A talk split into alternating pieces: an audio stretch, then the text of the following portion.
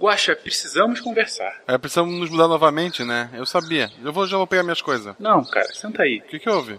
Então, cara, houve uma votação aqui entre os membros da comunidade. Votação? Mas eu não fui chamado. Então, é que você que era o motivo da votação.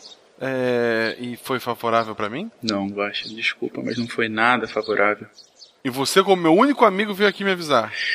Na verdade, eu perdi no palitinho. Oi? Mas deixa pra lá. O fato é que a gente vai se mudar e, infelizmente, você vai ter que ficar. Mas acabou o alimento? Vai lá em outra direção, cara. A nossa comunidade aumentou muito. Ei, mas isso é passageiro, cara. Daqui a pouco vou inventar televisão, croques, LOL. Esse índice vai diminuir. Oi? Nada demais. O que eu quero dizer é que o tempo vai chegar a um equilíbrio. Estamos numa crise, você tem que entender, esses tempos são bem difíceis. É só uma marolinha, cara. Eu sou professor. Vocês precisam de mim. Não dá, cara. Você vai ficar para trás, tá decidido. E não me olhe assim, estamos fazendo o que todo governo faz. Abandonar o gordo? Não, cortar os gastos com a educação.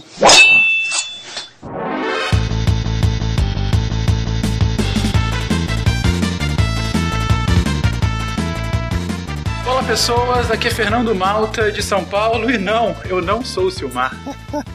Mais altura e menos nariz.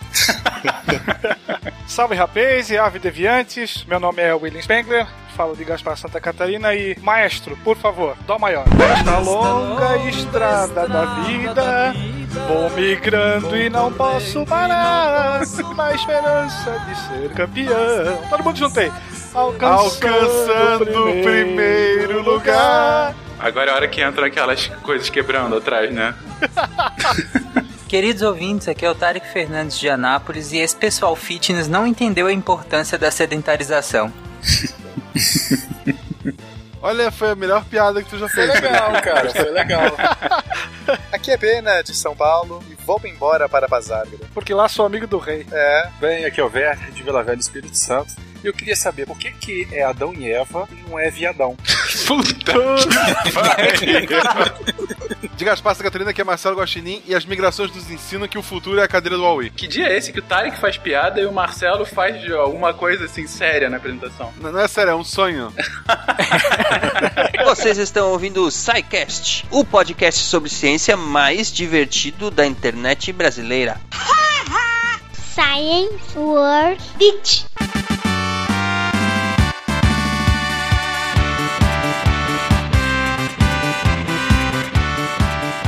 Sejam bem-vindos à sessão de recadinhos do SciCast oferecidos por ela. Seagate, criando espaço para a experiência humana. Eu não sou o Silmar, eu sou o Fernando. E eu sou a Jujuba mesmo. E aí, Jujuba, como é que você está? Eu tô ótima, tudo bem. Tô, tô mais calma Jujuba. hoje. Essa semana passada eu tava on fire. Jujuba, minha querida, estamos aqui caminhando, cantando e seguindo a canção, migrando por essas trilhas para falar dela mais uma vez aqui conosco, nossa querida Max Milhas. E o que, que Max Milhas tem para oferecer pra gente hoje aqui, Jujuba?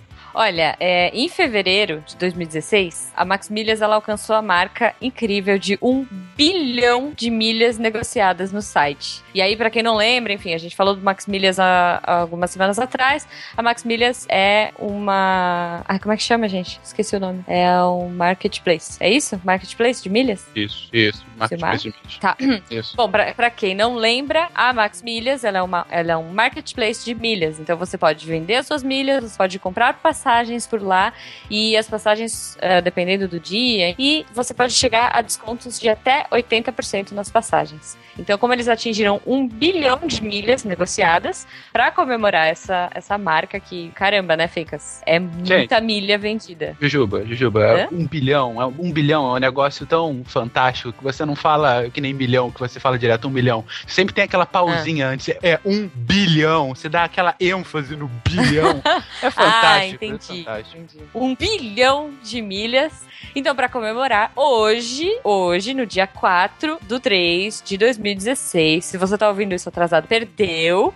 A Max Milhas está oferecendo mil milhas de desconto para todo mundo que comprar as passagens na Max Milhas. Gente, mil milhas, somente hoje, 4 de 3 de 2016. Você está ouvindo isso amanhã, se você está ouvindo isso daqui a 5 anos, se a internet já acabou e de alguma forma você conseguiu pegar um iPod ainda vivo e estiver ouvindo isso, você não consegue mais. Somente no dia de hoje você consegue mil milhas de desconto para que possa utilizar na sua próxima viagem. E para fazer isso é muito simples, é muito fácil. Você vai ao uhum. www.maxmilhas.com.br você faz a busca daquele voo que você quer, você quer ir para Cancún, você quer ir visitar a sua avó em Minas Gerais, você quer ir pro Japão para fazer uma tatuagem bizarra e achar que está se dando muito bem, você coloca lá apenas o código 1, 1, caractere 1, bilhão de milhas, um bilhão de milhas sem o tio, tudo é junto, é tudo bonitinho, tá aqui na descrição do site para ninguém perder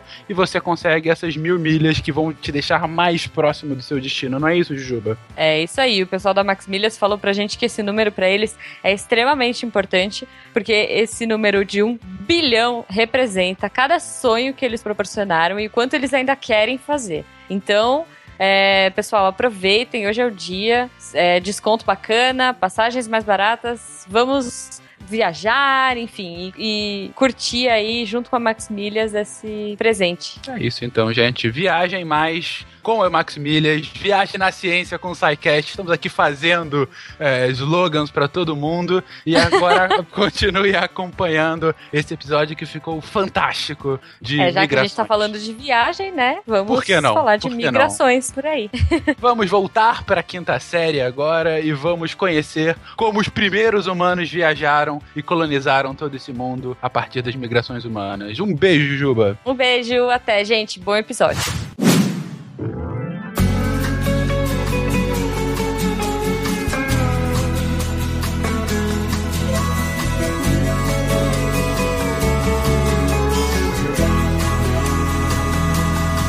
Vamos fugir. Migrar sempre foi uma necessidade humana, talvez animal. Mesmo após criarmos complexos mecanismos de sedentarização, desde a agricultura até os estados modernos, continuamos a nadar, digo, a andar à procura de, bem, muitas coisas. Por muito tempo, não fomos a espécie dominante. Na verdade, nem fomos a única espécie humana. Sendo assim, estávamos muito mais vulneráveis às intempéries da natureza. Um grupo de predadores aqui, uma mudança climática colar, e lá vamos nós de novo para qualquer outro lugar ao sol, qualquer outro lugar ao sul mas sempre fomos nossos maiores algozes e hoje pessoas migram menos pelo natural e mais pela natureza humana, da guerra e do poder. Pegue sua bagagem e vamos fugir, diga. Vamos aos movimentos migratórios. Vamos fugir pra outro lugar, baby. Vamos fugir pra onde haja um tobogã, onde a gente escorregue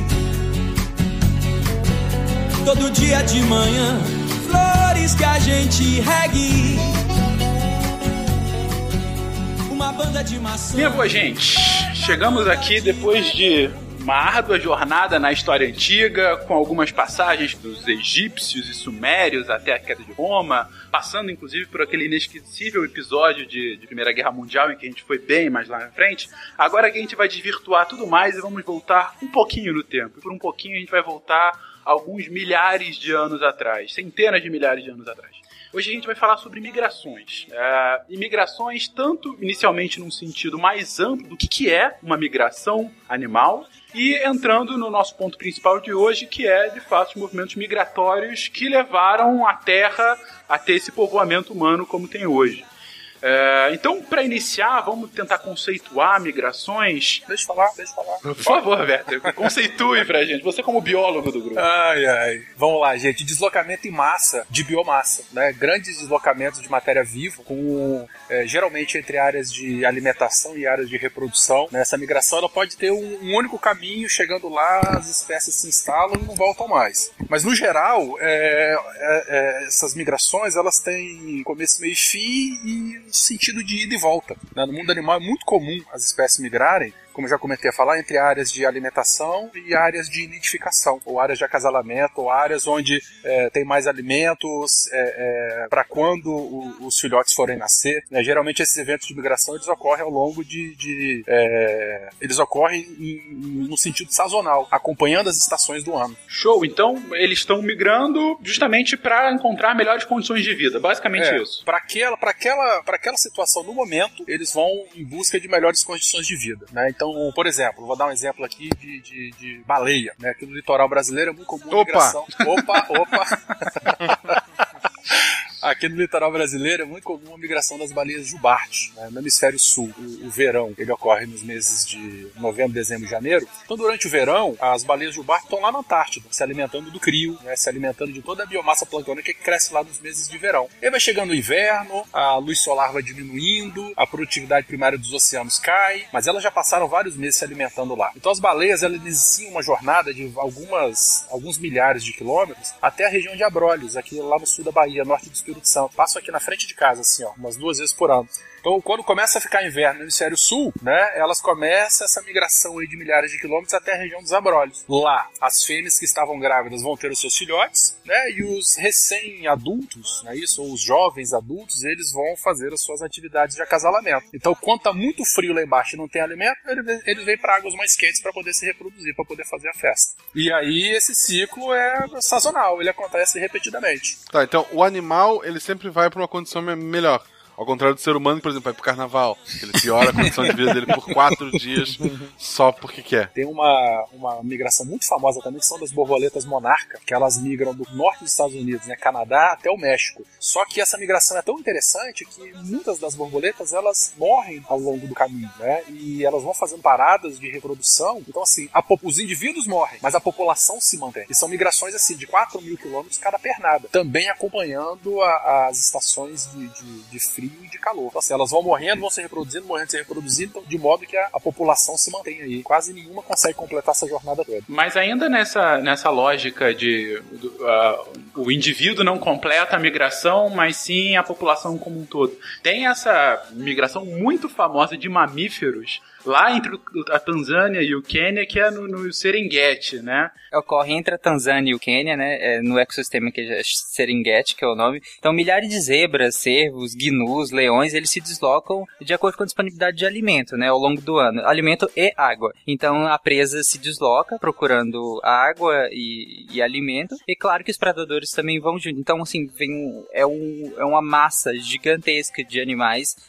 fazendo é, essa migração nesse território que é tecnicamente inóspito, né? Se a gente parar pra pensar no clima, que é extremamente seco e quente em certas épocas do ano. Em termos de deslocamento de biomassa, é um dos maiores eventos de, disso que eu acabei de falar, né?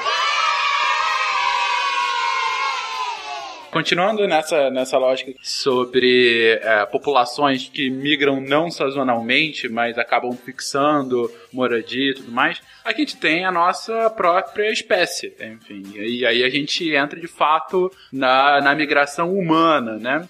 É, que não começa imediatamente é, indo para o mundo como um todo, aí come, continua na sazonalidade, continua no nomadismo, é, e que não começa necessariamente como a nossa espécie atual, os Homo sapiens, e sim ah, espécies anteriores de hominídeos, ah, enfim, que, que é, cresceram conosco um pouco antes, e sobre elas que a gente é, começa agora.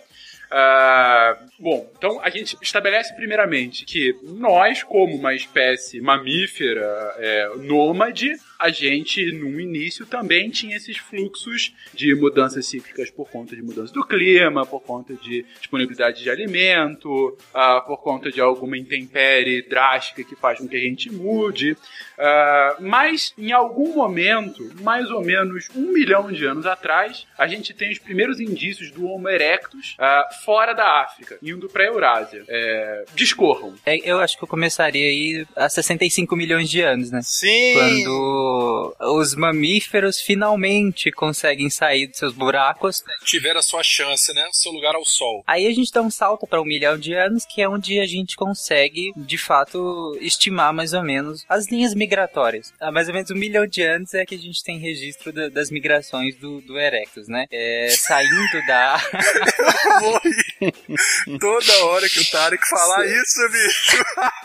Era a minha intenção. Ô, Guaxa, tinha é, o, homo, o concorrente do Homo erectus era o Homo habilis, né? Ele não era tão ereto, mas ele era habilidoso. É, Mas era... Ele sabia usar as ferramentas, né? Essa tinha que ter sido a frase. de- É, é não ter uma mulher na gravação que vocês se soltam, é isso. É, o chefe não tá aqui, não tem mulher nenhuma, rapaz. É só, é só cueca aqui na República. Tá ótimo, então. Então, por padrões de migração, eles saem da, da, da África e se espalham basicamente por toda a Eurásia, que é o ponto de comunicação ali da África com o restante da, é, da Ásia. Mas migrar, que, que como nós falamos dos animais, eles não migravam simples por, por acomodação, por assim dizer. Não que seja melhor ou em outro lugar, mas que precisasse principalmente de alimentação. E o ser humano, por muito tempo, e é humano ainda, essa época é humano, até que é homo, né? É, ele não foi topo da cadeia, topo da cadeia alimentar. Então ele não saía por aí caçando e podia ficar caçando à vontade em qualquer lugar que ele tivesse. Ele precisava seguir quem caçava, que o- outros animais, como os tigres, enfim.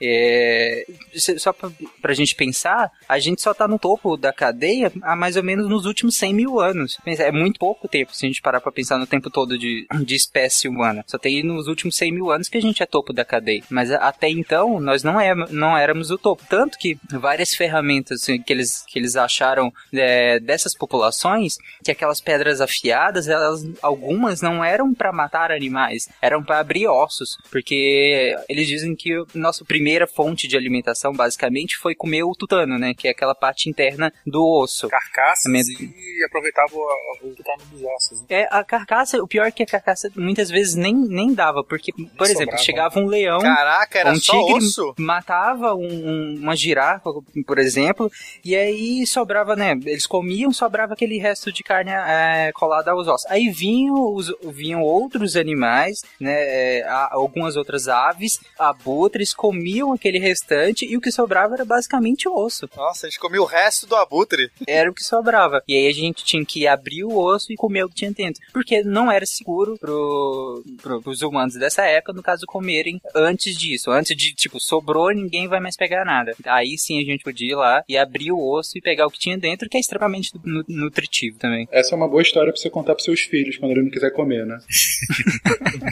É, um pouquinho antes do, do Erectus, a gente pode falar do Homergaster, né? Que é o cara que pela primeira vez bate o pé na estrada e resolve partir daquele local. A gente tem que pensar também que há mais ou menos 1,7 milhão de anos o clima do planeta já tinha dado um refresco, então as condições também se mostravam um pouco mais favoráveis para esse tipo de atividade, né? O Ergaster é um pouquinho mais antigo que o Erectus, mas aí sim ele é que vai a, acabar espalhando no primeiro momento a presença do hominídeo em vários locais do planeta, né? Isso há mais ou menos daí 700 mil anos. Tem um documentário legal da, da- do Discovery chamado Vivendo entre as Feras que mostra o início é, do- de uma, da descoberta do fogo e do dispersar por parte do- dos primeiros homos ali. E no já dando spoiler que seja no finalzinho do, do- é um filme documentário eles encontram uma espécie que caça melhor que tem instrumentos melhor. Ali você já tem a presença do do que seria do,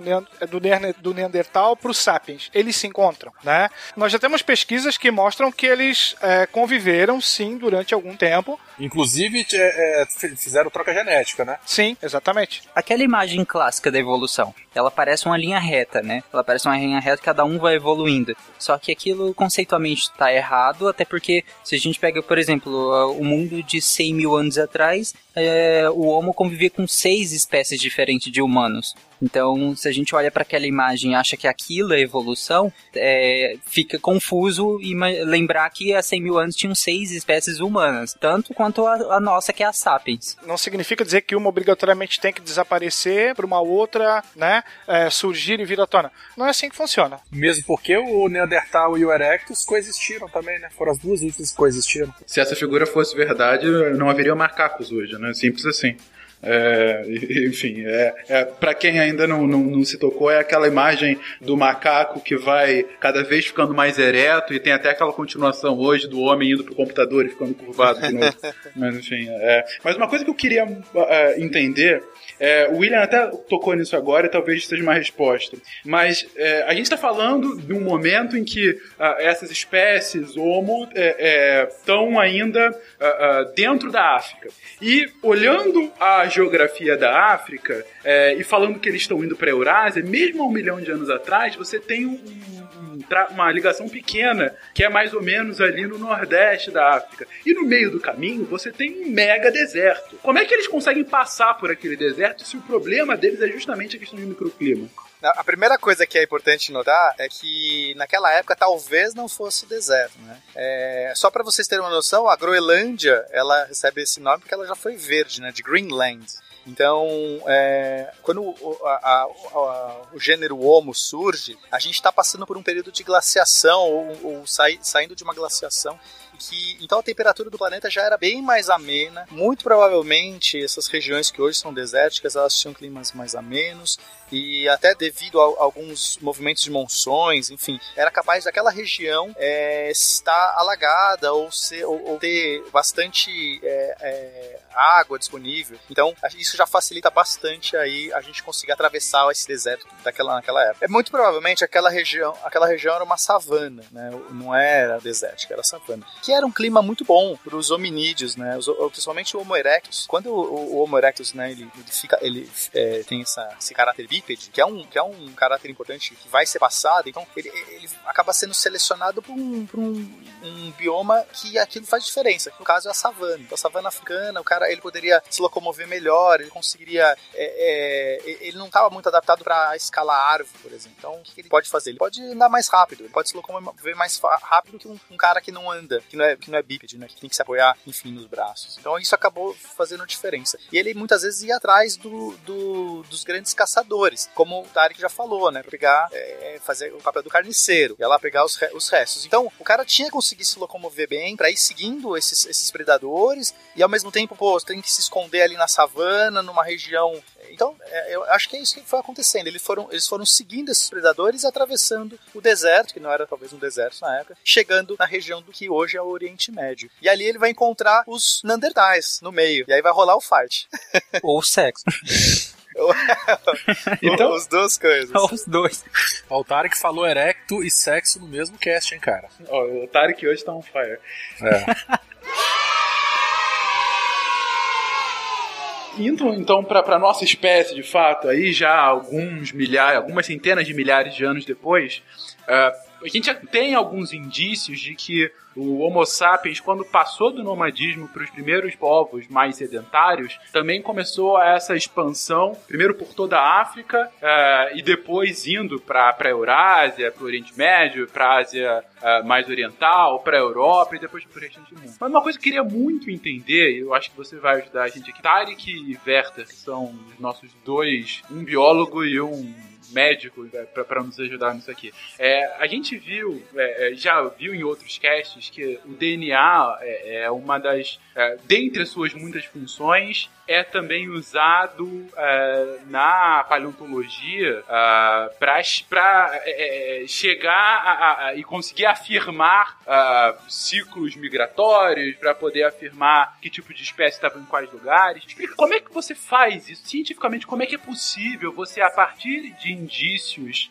ah, tão antigos, você ter. A gente tá falando aqui do Homo sapiens 150 mil anos. Como que uma, um resto de um ser humano de 150 mil anos atrás pode ser estudado para a gente chegar a essa. Bom, você tá falando do DNA mitocondrial, né? É, o que acontece? O, o, as mitocôndrias elas têm DNA, elas têm muito DNA e o DNA dela é relativamente simples, né? São, são poucos genes, né, Tarek? O que é menos de 50, não é isso? É, ele é, ele é limitado em relação ao DNA nuclear e até porque, como nós falamos lá no cast de célula, né?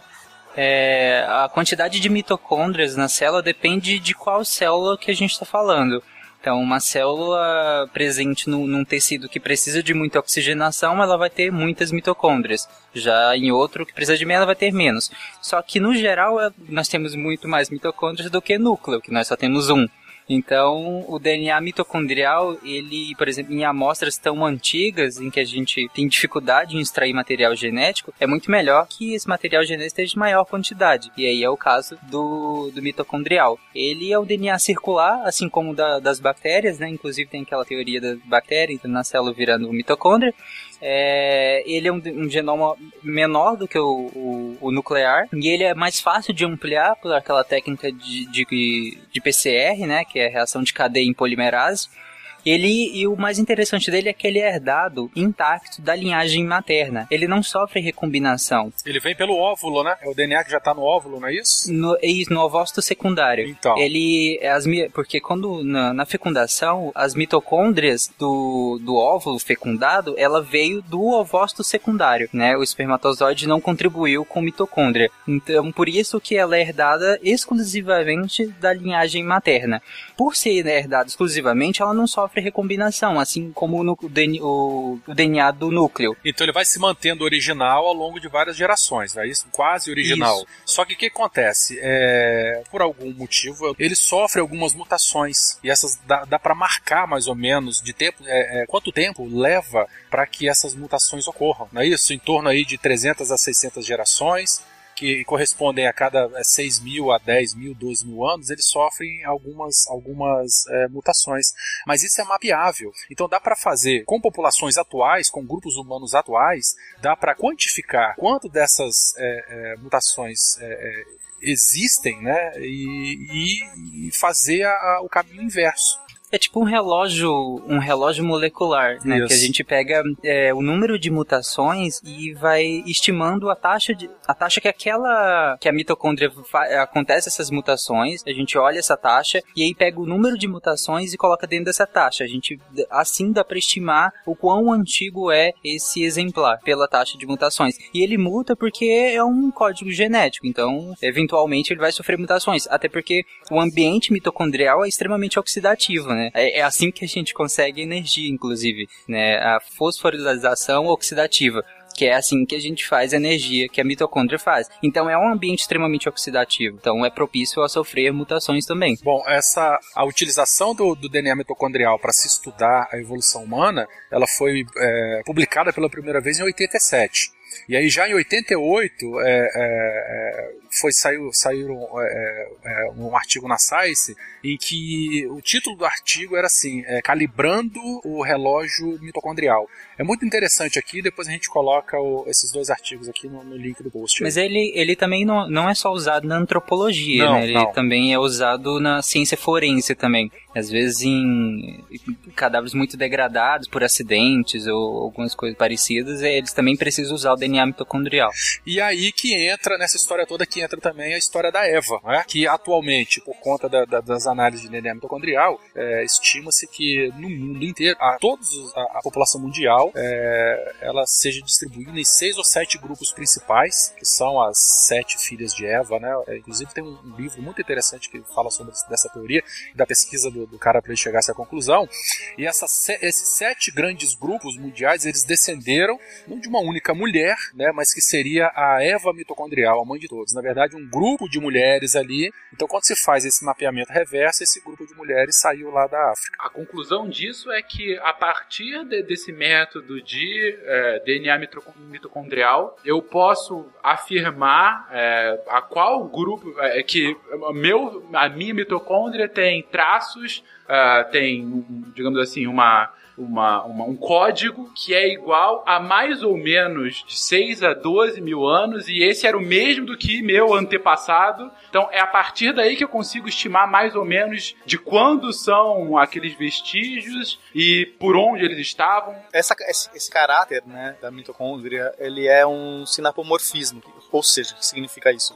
Ele é algo que somente os descendentes daquela espécie herdaram e não apareceu em outros. Então é um caráter importante que você consegue marcar. Só que a partir é, no momento que essa espécie começa a se separar novamente em outras subespécies, em outras novas espécies, e aí você tem que procurar outros marcadores. Então é importante que você consegue dizer assim, ó, a partir daqui eu sei que não tinha essa, essa esse caráter, então a gente consegue saber. Mas mais para frente isso, isso vai se bifurcar em outras em outros caráteres. Aí você precisa de outros marcadores. Então não é tão simples assim. Até porque o pessoal é, existe ainda uma contenta no meio acadêmico para saber se realmente é a origem, né? Discutindo se é origem única do, do Homo sapiens ou não é origem única. Hoje está muito mais propenso para a questão da, da origem única, né? Quer dizer, to, todo, todos Somos os todos africanos. vi- é, vem do mesmo lugar, né? Não, não surgiu em, em lugares diferentes e depois acabou se cruzando. Tem a- o caso do Neandertal, que acho que a gente vai, vai falar também, mas é, então ex- existe aí uma. é, talvez al- algumas pessoas tenham traços de Neandertal e tudo mais, mas é, não eram. Então, provavelmente foi uma única espécie que acabou ficando e não surgindo várias espécies que,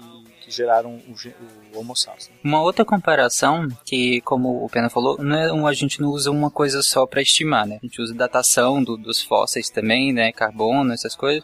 Mas uma outra molecular também seria o cromossomo Y, né? Que é o cromossomo exclusivamente masculino. Nós, nós somos X e Y. E esse cromossomo, assim como as mitocôndrias, ele também é herdado somente da linhagem, só que agora paterna, porque só os homens que têm, então é obviamente para você ser um homem, você precisa ter pego esse cromossomo do seu pai. Então não tem como seu pai ter te dado o X dele, porque senão você seria uma mulher, você não, você não seria um homem.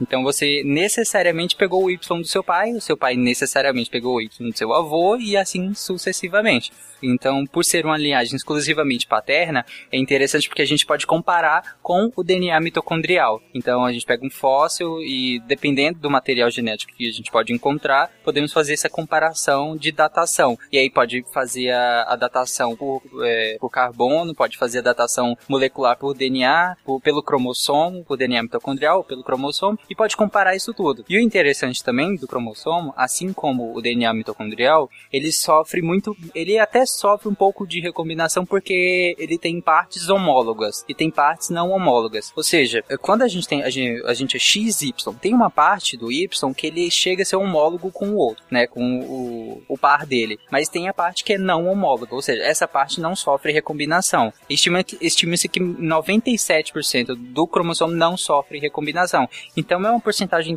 pouca de interferência, por assim dizer. Então é, fica fácil de estimar, assim como no DNA mitocondrial, esse relógio biológico, que seria taxas sucessivas de, de, de, de mutações que a gente pode estimar o tempo que essas mu- mutações foram ocorrendo. Eu lembro que algum tempo atrás foi divulgada uma pesquisa feita com al- alguns crânios do Museu Nacional de Indígenas para fazer através do DNA mitocondrial e se chegou à conclusão que eles têm um DNA eh, muito semelhante a de alguns nativos da Polinésia. Ah, se diz aqui no Brasil, né? Indígenas brasileiros, né? Sim. Isso, é mais especificamente os índios botocudos, né? Então se chegou aí, a, por comparação do DNA mitocondrial, de que eles têm traços da região da, da Polinésia. E aí americano fica louco, né? Também com isso. Porque você vê que realmente é, se quebra um padrão comum, um, um pensamento que é dado, que é o. A verdade a- absoluta. Exatamente, a verdade absoluta, que é a migração pelo Estreito de Bering, né? E aí, não, gente, olha só, tem esse e agora? Como é que fica? E a gente tem que refazer tudo, e é assim que funciona, né?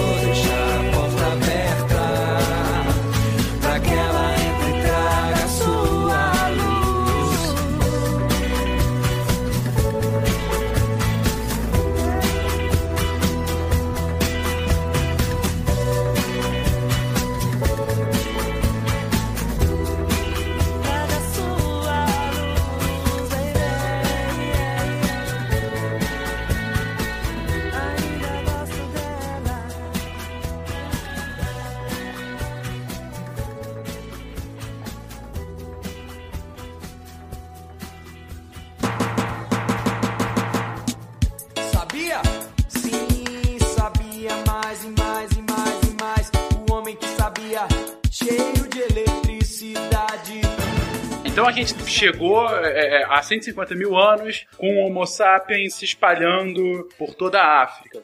É, mas eles não ficam só na África, primeiro, não só na, na África, na, na parte oeste, eles vão para a África como um todo e começam a sair, começam a ir para outros continentes. William, me explica um pouco é, como se deu esse, esse fluxo ah, do, do, do Sapiens para fora da África, indo encontrar mil, algumas milhares de anos depois, inclusive, com Erectus. É interessante assim, porque quando a gente fala em hominídeo, normalmente a gente pensa no, num, num amontoado nômade. À medida que o alimento vai se tornando escasso, ele parte em direção à sua própria subsistência.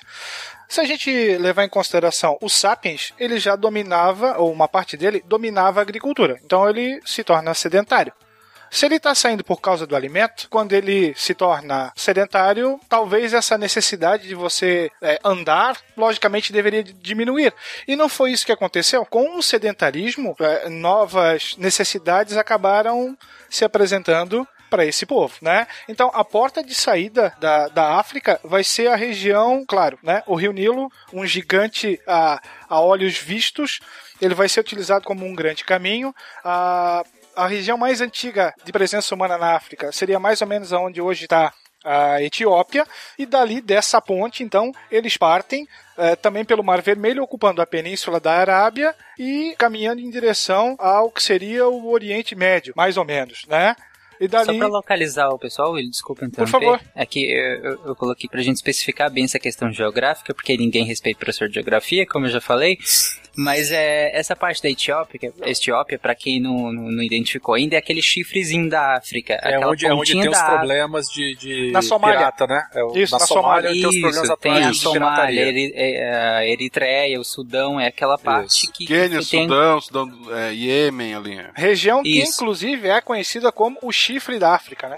Exatamente. Aí de um lado você tem parte da Etiópia, e aí você passa pelo, por esse canal, que foi por onde provavelmente eles passaram, e do outro lado você já tem o que hoje é o Iêmen, e ali é a Península Arábica. E ali você subindo, você vai chegar onde é o Oriente Médio, e aí sucessivamente. E, e aí fica inclusive a sugestão pro ouvinte que puder fazer isso. A partir de agora, se você tiver um mapa mundi, vai ajudar muito você se localizar, porque a gente tá começando a mostrar alguns fluxos migratórios e nem todo mundo tem o mapa na cabeça, muito menos o nome das regiões, né? Pega o Google Earth lá, ó. Abre o Google Earth aí, abre, dá o zoom aí e vai acompanhando a história agora. Exatamente. Tem um Onde- mapa interativo que mostra exatamente esses caminhos. Talvez esteja aí no post aí, pessoal, dá uma olhada, que é bem interessante. Bom, então. é, sai da África, é, começa a caminhar em direção à Ásia, né? Contornando o sul, sai pela Península Arábica, para a Península Indiana e depois todo o sul da Ásia. E aí a gente já pega hoje, né? Uma parte insular, que é a Indonésia. Na época, nós tínhamos uma, uma distância muito menor, talvez pontos de terra que ligavam é, a então, a hoje Indonésia com o continente, e aí nós acabamos tendo uma ocupação aos poucos é, cada vez maior desse ser humano. Lembrar o seguinte, a gente está falando aqui de milhares de anos, né? Todo o percurso sendo feito com o pé na estrada. Certo? Isso não vai acontecer de uma década para outra, de uma centena de anos para outra. A gente está falando aqui de um espaço considerável Borboleta monarca, né? Muitos morrem no caminho, mas a população continua. Perfeita comparação, Werther. Eu, é, essa foi boa. É, e, e eu vou colocar até uma outra coisa também. Além desse ponto importante que, que o William e o Werther colocaram, não só são milhares de anos, como também não é o mesmo fluxo. Digo, Ah, é, foram várias é, levas, né? São exatamente. Exatamente. Muitas daquelas populações ficaram numa região e aí uma segunda leva foi. Então é nesse momento, e é por isso que, que esse cast é tão importante, e o Silmar há quanto tanto tempo queria que a gente fizesse um cast sobre isso. É nesse momento que a gente começa a ter os primórdios do que viriam a ser dezenas de milhares de anos depois as primeiras civilizações formadas. Porque nesse momento a gente não tem ah, uma cidade organizada. A gente está falando então de populações que eram tribos, que não existiam cidades, muito menos estado, países. A gente está falando de tribos que não se matavam somente porque elas queriam continuar vivas. Elas eram um coletivo que viam que no coletivo tinham mais chance de sobrevivência do que no individual. E a partir daí, e a partir do que a gente também já falou em castes passados, que você teve um início de desenvolvimento de agricultura, o início do sedentarismo, e a partir da agricultura você tem ah, ah, o início também das especializações, você tem mais gente ah, com tempo vago para fazer outras coisas, e a partir daí você tem todo o início de uma construção social dos primeiros estados. Olha o pessoal de humanas desde cedo, com tempo vago pra fazer outras coisas. E assim, é importante ressaltar, você tem mais gente, a população está aumentando, né? E isso que num primeiro momento vai ser algo muito legal, depois vai ser um dos motivos também que vai fazer com que pessoas tenham que necessariamente sair daquele local e ir para outro, né? Vai acabar faltando alimento. A agricultura primitiva, ela exigia uma grande área e uma grande mão de obra. E aí eu estou expandindo aqui a minha, entre aspas, horta e vou chegar no terreno do meu vizinho e eu preciso daquele terreno, o que, que eu vou fazer? Vou dar um passa fora nele, ele obrigatoriamente vai ter que sair dali, ocupar uma outra área e assim por diante. Ou vai, vai entrar em conflito. Ou vai entrar em choque, exatamente. Inclusive, se vocês acham que esse tipo de conflito aconteceu só a partir da, da sedentarização e a partir da agricultura, eu escrevi um artigo sobre isso lá no Deviante. Vocês vão ver que não, alguns massacres aconteceram antes disso. A- essa competitividade é, é normal de acontecer quando você tem espécies com biotipos e com. é, enfim, com características semelhantes, né? Porque elas vão estar entrando na mesma etapa, na mesma função dentro daquele bioma. É, Em ecologia, a gente chama isso de nicho ecológico, cara. O habitat é o local onde a espécie vive. O nicho ecológico é o intervalo de condições ideais para a sobrevivência de uma espécie. Então é sempre bom que não ocorra sobreposição de nicho, porque se tiver sobreposição de nicho vai ter competição. Olha aí, olha o Werther falando muito mais bonito que eu. Obrigado. Pode, pode continuar. Fique não, à vontade, é isso. Então o que acontece? A, a, a, a- a área de vida de uma espécie vai aumentando, vai aumentando, vai aumentando, o máximo possível até encostar ali do lado. Se tiver sobreposição de nicho, vai ter algum tipo de competição. E quando tem competição, alguma sempre se fode. Ou vai sair machucada ou vai morrer. Então, para evitar isso, né, o que acontece? Usa uma área menor, usa uma área ali do lado, ou vai embora antes do conflito. Então, ok, a população do Homo, homo sapiens está se localizando todo o sul da Ásia, chegando inclusive até o sul da China. Mas aí, minha gente, isso eu achei fantástico é, quando a gente estava conversando sobre essa pauta. Há mais ou menos 74 mil anos, tem indícios de um inverno nuclear de 6 anos por conta da erupção ah, de um vulcão na Indonésia. É, fala um pouquinho disso, porque é, é, tem proporções tão interessantes para esse desdobramento da, da, da migração humana que a gente tinha que citar isso no cast. Pois então, há mais ou menos 74 mil anos nós tivemos é, praticamente um inverno nuclear aí de ao menos seis anos por conta da erupção de um vulcão gigantesco que se localizava na Indonésia. Ah, Monte Toba. Monte Toba. Toba? Né? Toba do Toba mesmo? É do Toba, da Indonésia. Toba. Né? É, tá bom. Pode continuar a falar da erupção aí? do Toba. É, É, vocês estão aproveitando que o Silmar não tá Casal aqui, gente. É. Casabé. Então... então, essa erupção, mais ou menos 100 vezes maior que a, a já registrada, né? Faz com que a, a população do Homo sapiens cai vertiginosamente para cerca de 10 mil é, indivíduos em todo o planeta. Né? Então ela. é, Essa hipótese aí faz com que a, a gente volte naquela ideia que o próprio Werther comentou, da Eva mitocondrial, né? onde nós teríamos talvez uma descendência única ou muito próxima, da qual aí sim a multiplicação aí dos seres humanos, né, ao longo do mundo seria feita. Como que a gente sabe que ah, nós surgimos na África, por exemplo? Ou que essa tipo de população foi tão reduzida, principalmente nessa área? Tem um, um efeito interessante, chama efeito fundador. Que é mais ou menos assim: quando uma população começa, nós temos muitas mutações genéticas dentro da população.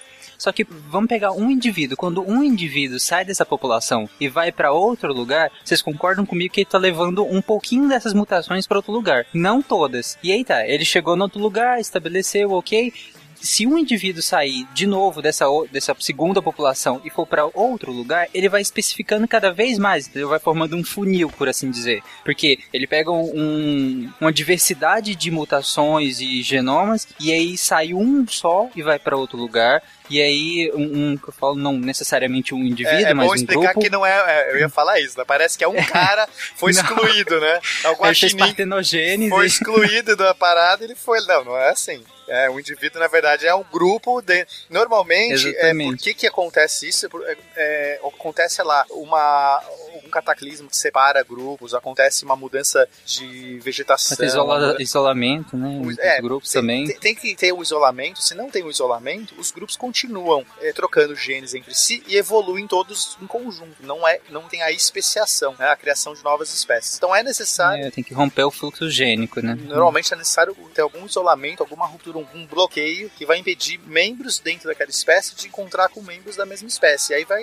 acontecer isso que o Tarek está falando. Porque aí a- a- os grupos vão começar a fazer, trocar genes internamente e as mutações daquele novo grupo não vai ser comum com o grupo anterior. E aí, quando nós vamos fazendo o inverso, por exemplo, quando nós pegamos um grupo específico e vamos olhando seus ancestrais, a gente vai olhando, por exemplo, tem um grupo que tem é, tantas mutações entre si, e aí nós vamos olhar o antecessor dele tem já um pouco mais, e assim sucessivamente, nós, nós chegamos que na África é o lugar de maior diversidade. Logo, é onde nós começamos, porque se, se essa teoria for certa, o que provavelmente é, porque nós temos indícios é, genéticos e, e fósseis corroborando ela, é que nós realmente nos originamos da África, por ser de maior, hum, é, maior diversidade genética. Posso voltar pro Toba um pouquinho? Por favor.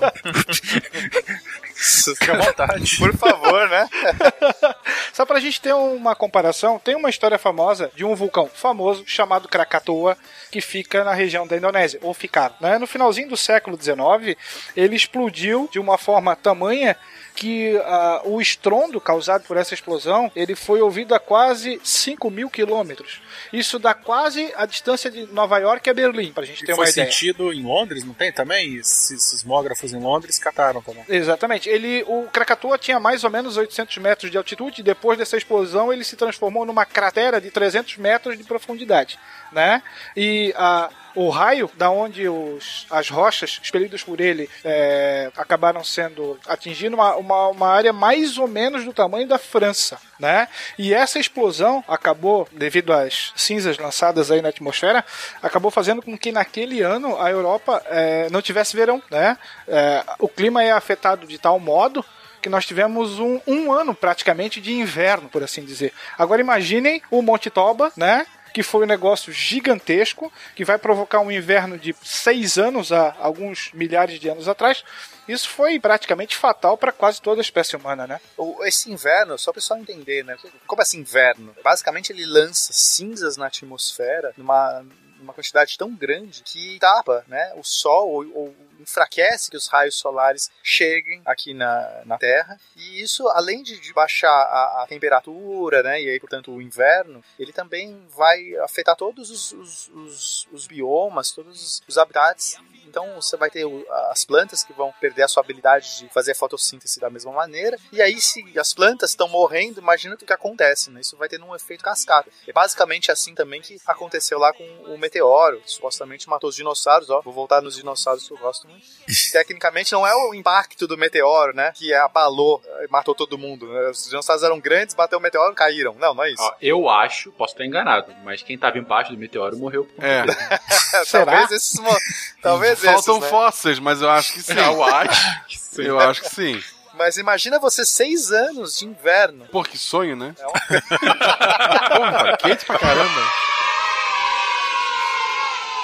Para quem mora aqui no, no, no sul, se, se lembrar, questão de uns 3, 4 anos atrás, nós tivemos uma erupção no, no Chile. E as cinzas chegaram até aqui na, na região, por exemplo, aqui onde eu e Marcelo residimos, em Gaspar.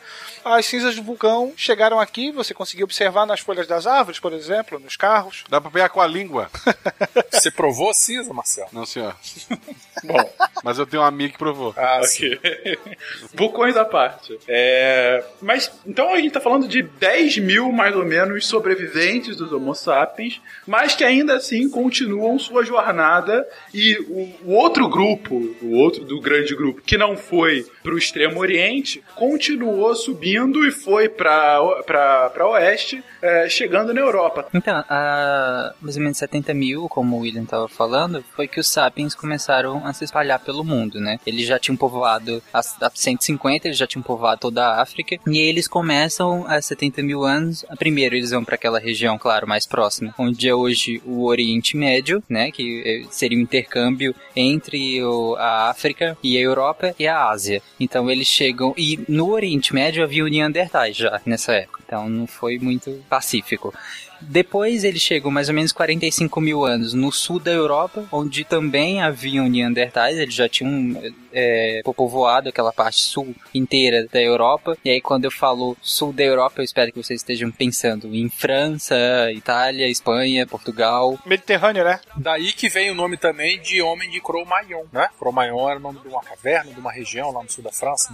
E o Neandertal também, né? É, o- é o homem do Vale do Neander, né? É, encontra, inclusive tem fósseis de combinação entre o, o, o Neandertal e o Sapiens em Portugal. Vários fósseis já foram encontrados em Portugal. E aí, daí também, esse, esse outro grupo que alguns foram por sul da Europa, outros foram em direção à Ásia. E aí chegam mais ou menos em 60 mil anos, que é onde nós temos achados é, arqueológicos. E mais ou menos 60 mil anos eles povoam aquela região da Ásia, só que na Ásia já tinha um Homo erectus. Então, na- nessa região, quando o Sapiens chega, já, já havia um Homo erectus.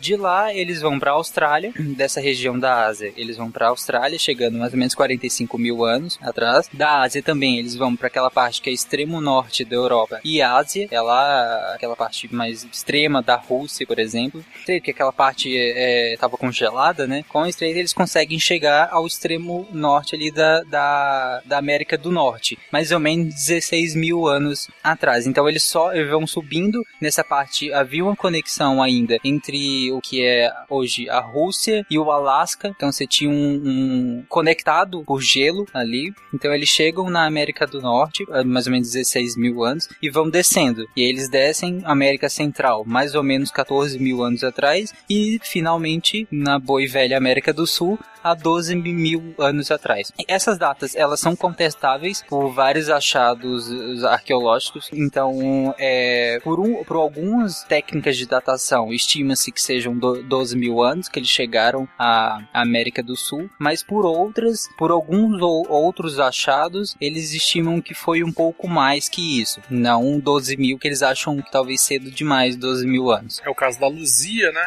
Aquele fóssil de uma mulher achada lá na região de Lagoa Santa, que as datações de- é- é- remontam a 14 mil anos atrás. Então, mais antigas do que a, a- a vinda do homem pela- pelas Américas. É. Uhum. Tem uma, uma- Essa Luzia tem até uma, uma pesquisa, isso é doutorado ou de mestrado, que pelo tempo que, a- que o, que o cadáver durou, era uma sogra. Aí você prepara pra uma informação relevante. Puta que pariu. Mas é relevante pra ter durado Mas, tanto. ô, mas uma, uma informação talvez mais relevante é, é a gente notar que foi muito rápido esse, essa migração, esse alastramento de- desse grupo, né, do de Homo sapiens, porque a gente está acompanhando aí, fica na, na África, vai, volta, sobe, desce. Depois desse, desse vulcão, parece que a galera Do acordou toba. e falou assim, Toba, não, rapaz. bora, vamos, vamos. É, tomou no toba, cara, e aí saiu todo mundo povoando a Terra, né? Mas é, não, é interessante, porque a- a- teve quase a extinção do ser humano, né? Do, do Homo sapiens. E aí, em 30 mil anos, a galera percorreu o planeta. A gente todo. quase morreu, vamos foder geral agora, né? É, eu tomei na toba, todo mundo vai tomar também. Isso É aí. o legítimo, ó, se vira aí, se vira aí pra sobreviver.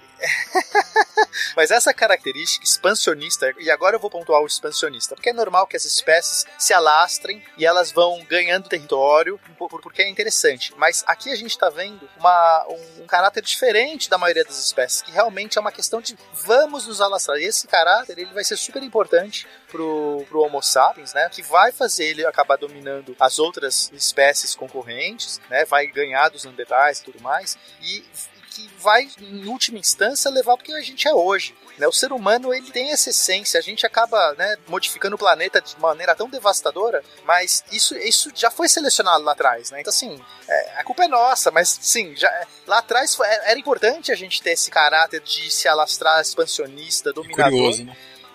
É muito curioso. E hoje acaba jogando contra, porque tem um limite, Essa né? coisa não sustentável, é, Pena, se a gente pega, por exemplo, é, quando eu falei que nós não éramos o topo da cadeia, nós tínhamos uma série de animais que eram. Quando nós atingimos o topo da cadeia e foi principalmente por uma revolução intelectual, foi muito abrupto. Porque se a gente para pra pensar, por exemplo, um animal que estava no topo da cadeia, ele foi evoluindo por muito tempo para estar ali. E as próprias presas dele foram evoluindo. Então, por exemplo, se o leão se tornava com um tempo mais rápido, ele é- era selecionado leões mais rápido, né? Vou falar mais corretamente evolutivo, para quem não, não entende muito de evolução. Se, se foram selecionados leões mais rápidos, também foram selecionados presas mais rápidas. Então, assim, a natureza, ela tinha como se é, se tornar, ela tinha mecanismo de sustentabilidade, É por a assim dizer. né? É, só que com o homem isso não aconteceu, porque o homem chegou muito rápido. Esse ponto é super legal, Tarek, que é, é o questionamento de você falar o que, o que veio primeiro, qual, né, qual foi o caráter que veio primeiro que acabou sendo selecionado, a inteligência ou a expansibilidade, ou a expansividade. Porque essas coisas acontecem muito juntas, né? Claro, é, é, o, o ser humano já vinha selecionado a sua a capacidade intelectual, né? Comparado, ele conseguia manipular é, utensílios. Isso fez um diferencial que a gente vai ver que ele consegue caçar melhor, ou às vezes nem caçar, mas vai lá quebrar o osso. Isso já é legal, que ele consegue manipular utensílios. Mas existe um salto, né? E é o que a gente está vendo nessa época. Essa época é o grande momento chave que vai dar quase extinção do, do gênero do, do Homo sapiens e vai para em 30 mil anos, mais ou menos, ele se alastra por todo lugar. E assim, o que, que acontece é muito rápido, a gente não sabe dizer. É, ele, vai, ele vai começar a cultivar a agricultura, então você- a gente vai ter ele, é, a vantagem dele conseguir se, se estabelecer num lugar. Mas será que isso veio primeiro? Será que foi a questão da inteligência, da manipulação do fogo, esse tipo de coisa? Ou foi. é, essa vontade, essa tendência, essa, essa, esse traço cultural da expansivi- expansividade. Não, o fogo foi importante É, principalmente a questão do tempo, né? Eu Acho que enquanto alguns primatas precisam passar tipo mais de 5 horas ou bem mais que isso se alimentando, é, nós com, com a manipulação do fogo e co- cozinhando carne e alimentos, a gente precisou de muito menos tempo para se alimentar porque a gente tinha um aproveitamento calórico muito maior. Isso inclusive propiciou os nossos cérebros se tornarem maiores e mais é, funcionais também. Exato, e a gente tem um monte de características que se, que se retroalimentam aí nessa, nessa brincadeira. E é difícil você saber qual foi o salto, qual foi a primeira característica que acabou sendo decisiva pra, pra gente ver essa multiplicação. E é interessante, Pena, que, por exemplo, esse negócio do cérebro, do- da cabeça se tornar maior, foi o que também é, seleciona a nós nascermos mais cedo. Se a gente pega outras espécies é, de mamíferos, por exemplo, alguns já nascem já bem mais formados do que nós humanos, né? Já nascem com independência muito maior. Mas essa, É essa questão de da cabeça ser um pouco maior, isso inclusive seleciona a gente nascer mais cedo, porque foram selecionados bebês que nasciam mais cedo do que aqueles outros que teriam um, um tempo maior para formar essa cabeça maior, né? Então esses que nasciam mais cedo foram selecionados, porque no, no- a gente estava andando ereto, então o, o quadril ficava mais estreito, constringia o canal do parto, porque a gente estava andando ereto. E por constringir, quem, quem tinha os bebês com cabeça menor, ou seja, mais prematuros, foram selecionados. Por isso que a gente nasce mais cedo do que outras espécies. E isso foi, isso não foi ruim, isso foi bom, porque, por exemplo, um bebê mais frágil aumenta laços sociais, porque você precisa de mais gente para te ajudar a cuidar, porque ele é mais vulnerável do que um bebê de outra espécie que já é independente. Aumenta o contato social. Mas ele tinha que ser vulnerável até os 25 mesmo, é?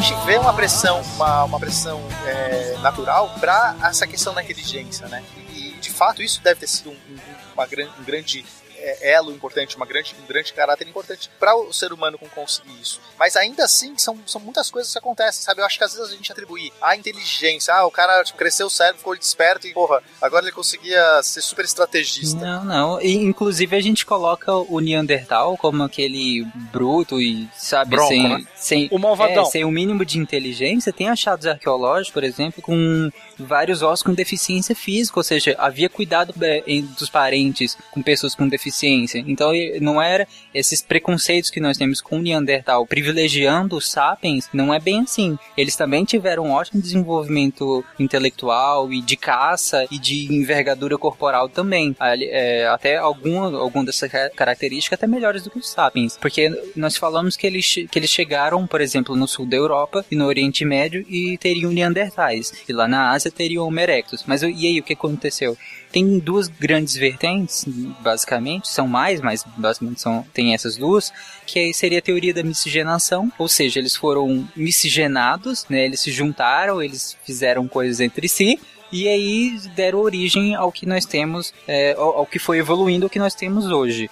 Só que aí tem um problema. Por exemplo, se essa teoria for exclusivamente correta, o pessoal da, da Europa e da Ásia, né, o pessoal da Eurásia, eles teriam vindo de mistura de sapiens e neandertais, porque na época havia, haveriam sapiens na região do Oriente Médio e sul da, da, da Europa. Enquanto que chineses e coreanos, por exemplo, eles seriam misturas diretas de sapiens e Homo erectus, entendeu? Imagine o campo fértil para discriminação. Se você tem um- um- uma separação, por assim dizer, de espécies, né? É claro que, que não é bem assim, mas imagine o campo. Então, os cientistas por muito tempo excluíram totalmente essa ideia, né? Foram para a ideia do exclusivamente a ideia da substituição, que seria os sapiens, é, vulgarmente falando, batendo em todo mundo. Eles chegaram e extinguiram os, ne- os neandertais da, da Eurásia e os erectus da, da parte mais, a, mais asiática. Só que é, recentemente, por análise justamente de DNA de fósseis, comparando com, com, a, com a nossa população atual,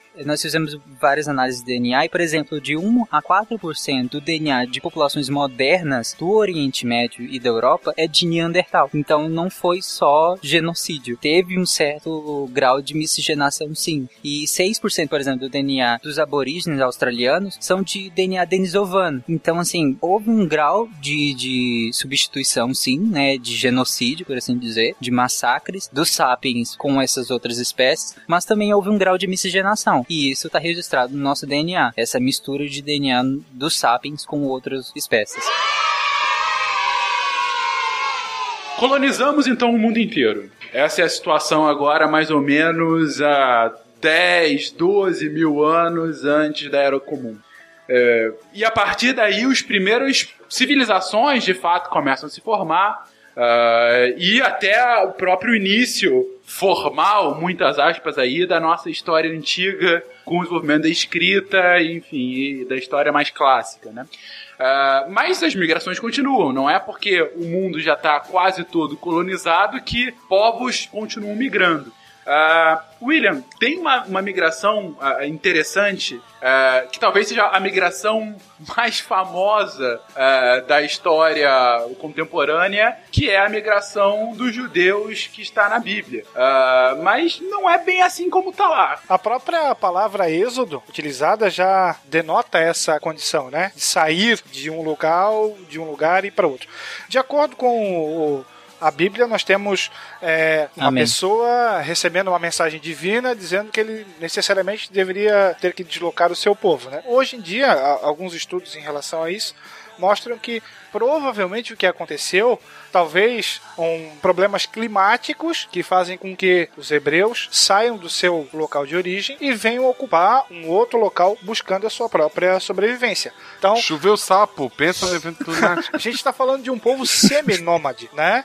É, Ele poderia eh, se estacionar num local por um determinado período de tempo e, é claro, devido a, a problemas climáticos que seja, necessariamente ele vai ter que partir e buscar a sua sobrevivência num outro local que depois vai ser ocupado por um outro povo, né? E aí nós temos toda a história também da, da questão da escravização dos judeus por parte dos egípcios. Tem uma teoria que diz que é, os Ixos, quando a gente, lá no episódio sobre o Egito, Antigo, a gente comentou na, de um determinado período em que o Egito foi invadido por um povo chamado Ixo e que ficou lá por algumas centenas de anos. Alguns estudiosos dizem que, que os Ixos eram os próprios judeus, né, que teriam ocupado aquela região e que depois teriam levado o, o contragolpe da, da- do próprio povo egípcio. Então, não vai ser somente pelo fato de você ter descoberto a, a agricultura, de você ter se tornado sedentário, que as migrações vão parar. Elas continuam até hoje. A gente tem exemplos muito próximos. Esse povo aí é o mesmo que chegou lá na, na região ali onde hoje é Israel e bombardeou os palestinos? o povo que tá fugindo, esse povo que tá migrando. Pois é. Ah, Polêmica. não, pode continuar. Caraca, vai causar, hein? Bom, e nós também temos ali na, na região da, do Mediterrâneo é, movimentos migratórios, como por exemplo o dos Dórias, que vão é, ser expulsos da, da região onde originalmente eles ocupavam, e eles vão acabar ocupando daí sim a região da, da Grécia, a região micênica, que vai acabar destruindo praticamente toda a cultura micênica e instituindo uma nova cultura que depois até vai ter laços lá com Esparta, por assim dizer. Né? Eles são atacados por nômades vindos da Ásia e aí o que, que você faz? Você sai dali e os caras já dominavam uma certa ciência, por assim dizer, bélica, com armas de fogo. Eles invadem o território grego buscando a sua sobrevivência e a sobrevivência de um, nesse caso, vai ser a ruína de um outro. A gente vê ah, outras migrações, eh, mais ou menos nessa época, em especial com a, a- a- toda a movimentação dos bárbaros, mas essa a gente não vai citar muito aqui porque vai ser alvo de um cast específico, ah, não só sobre a queda de Roma, mas também sobre quem eram esses bárbaros e como os que eram bárbaros, na verdade, hoje acabam formando o continente iluminado eh, séculos depois que a Europa. Ah, mas uma que eu queria muito ouvir, talvez a, a migração mais. Nefasta. mais possa lamentar ah, numa história um pouco mais recente, humana, é a migração forçada ah, da África para as Américas. Bom, a gente tem um cálculo aproximado de cerca de mais ou menos 12 milhões de pessoas que foram caçadas nas suas aldeias africanas e vendidas por mercadores. Lembrar o seguinte: ah, na própria África, negros caçavam negros e vendiam como escravos para outras, para outras pessoas, né? Eles colocavam tribos que já eram inimigas a lutarem entre si. Financiavam isso, né? É, financiar. É mais ou menos o que é feito hoje, né? Eles financiavam um dos lados ou os dois lados e ficavam com os prisioneiros. Isso. E aí a gente tem a, a figura horrenda do navio negreiro, que foi chamado também de tumbeiro, aonde nós temos uma gigantesca, um gigantesco número de pessoas que eram retirados da África e trazidos para a América. E calcula-se que de 40 a 60% das pessoas morriam durante esse trajeto devido às próprias condições insalubres. Falando um pouquinho da história do Brasil, o tráfico aqui começa em 1550 e até meados mais ou menos do século 17, 350 mil africanos foram trazidos para cá. No século 18, esse número chegou a mais ou menos um milhão e meio. E já no, na primeira, nos primeiros anos, do, na primeira metade do século 19, o volume dobrou em relação daí sim ao fator da lavoura canavieira. Até 1850 a gente tem mais ou menos 3,3 milhões de africanos que foram trazidos à força para o Brasil. Salvador, inclusive, ainda é hoje, né? A cidade com a maior presença negra fora da África, no mundo inteiro. Cara, a influência disso pra nossa cultura é imensurável, né? Mas, e isso vai justamente com aquele texto introdutório do cast, né? Antes a gente era forçado pela natureza e agora é a natureza humana que nos força, mas dessa vez por conta de política, poder, enfim, economia. Tem uma frase de um historiador brasileiro chamado Jaime Pinsky. Ele fala que, do ponto de vista puramente natural, o homem é o mais inadequado dos seres vivos existentes no nosso planeta. Por outro lado, ele também é o mais poderoso de todos os animais, né? E aí você tem o depois na- nós vamos ter os teóricos. O homem é o lobo do próprio homem. E aí a gente tem um exemplo crasso desse que é com a escravização e a retirada forçada de um contingente gigantesco de pessoas sendo levadas em condições aí em sem condições né por assim dizer para um outro local. E, e é a própria economia também que muda radicalmente como a gente vê migração hoje em tempos mais contemporâneos, né? A gente está falando de revolução industrial e com a revolução industrial e com o fomento dos Estados Estado-nação, é, do, da- do nacionalismo de fato, com a aceleração do mundo e posteriormente a própria globalização, é, a gente vê fenômenos de imigração não só internacional, mas muito também interno, com a questão do êxodo rural na Inglaterra e depois no restante do mundo. Ah, é, é, o imperialismo é, europeu ah, na África e na Ásia, que também leva uma massa de imigrantes das duas regiões para outros locais. O Enem. O Enem? Sério, cara, pensa no Enem. É, A, a capacidade do Enem de fazer esse intercâmbio de jovens pelo Brasil foi grande. E você imagina. Cara, onde surgiu? Cê- Não, você imagina antes do- do- desse exame unificado, um jovem, sei lá, que morava lá no Pará, ele precisava sair do Pará pra ir prestar o vestibular lá em outro estado, whatever, Rio Grande do Sul, por exemplo. Entendeu? Ele precisava se deslocar. Então isso era o Fernando tá falando de revolução industrial, o Tarek Eu puxa uma Aí, ele É faz uma prova na esquina da casa dele que ele pode ir estudar lá, entendeu? Acho que o Enem foi um grande fator de migração interna. É verdade. Eu, eu, eu em Blumenau recebi aluno de, da Bahia, de Minas. acho- esse ano não teve Manaus, mas ano passado teve Manaus. E acho que tem um aí da região do, do Tarik. Então, antes eu acho que provavelmente esse era muito mais limitado. O Enem. Bom, bom, mas voltando à questão do êxodo, êxodo rural, é, é, eu só queria ressaltar uma- que o primeiro êxodo rural né, que a gente conhece é, aconteceu na, na Idade Média, na verdade, lá no volta do século XII, que a gente vai ter uma, um- uma revolução industrial aconteceu por lá, enfim, mas isso também vai ser assunto de um outro cast. Mas, enfim, com a revolução industrial houve uma, uma grande pressão para que é, as pessoas tinham essa necessidade, novamente a necessidade, elas estavam morrendo de fome, elas é, é, tinham não, não, não tinham é, casa, não tinham comida, não tinham dinheiro. E aí elas vão para para cidades infes- infestar aquelas indústrias e poder ganhar o seu sustento, trabalhando, enfim, períodos longos também, que a gente vai falar em outros casts sobre isso. É, a questão do nacionalismo também acaba é, estratificando a sociedade, né? E, e isso, isso vai ter um, um- um efeito super importante que vai levar também a movimentos migratórios, porque antes você não tinha essa, essa consciência de nação, né? Existiam povos, povos ali, aquela sua cultura, aquilo definia ali eh, quem que era a- a- aquele grupo, né? Separar aquele grupo, a língua acabava fazendo essa separação, mas nunca laços, é, é, nunca barreiras é, estipuladas, não era uma coisa de você traçava, ó, agora você é do povo tal, agora você é do povo tal, e agora você isso, isso acabou é, também gerando uma, uma intensificação dos movimentos migratórios. No momento que pessoas que estão numa nação, é, é, elas têm que sair daquele lugar por uma questão de. Você vai criando diversos preconceitos, diversas classificações de indivíduos, e isso cria uma necessidade nas pessoas de sair daquele grupo, ir para outro, enfim, de buscar um abrigo que seja. Então a gente vai ver, sei lá, a galera eh, dos, dos, dos países eh, do Oriente Médio saindo hoje em dia buscando abrigo, porque, enfim, a situação. E isso vai, vai, vai acontecer por toda a história do, da humanidade a, a partir de então. Inclusive a época dos nacionalismos, é, por exemplo, hoje em dia, essa questão de nacionalismo eu acredito que seja muito menor do que século XX, século XIX por aí. Então eu acho que isso também é um fator de certeza. aumento de migrações. Quando você se identifica menos com o território em que você nasceu, você se sente menos agregado a ele e você sai com mais facilidade. Exato, você, você vai buscar o lugar que você se sente mais. É, Sim. independente do seu local de, de, de nascimento. E aí a gente para só um pouquinho para explicar uma diferença que a partir, em especial, do século XX é fundamental. Até agora, com exceção talvez da, da escravidão, a gente está falando de massas migratórias voluntárias. São grupos de pessoas que querem sair do seu local de, de moradia para ir para um outro local por conta de N condições, mas é algo que ele assim escolhe. A partir do século XX, em específico a partir do século XX, já havia outros indícios antes, mas é no século XX que isso se consolida. A gente tem o fenômeno cada vez mais presente na sociedade humana, que é do refugiado, que é um migrante, porque ele está saindo do seu lugar de origem para outro, mas não porque assim quis, mas porque alguma coisa o está impelindo.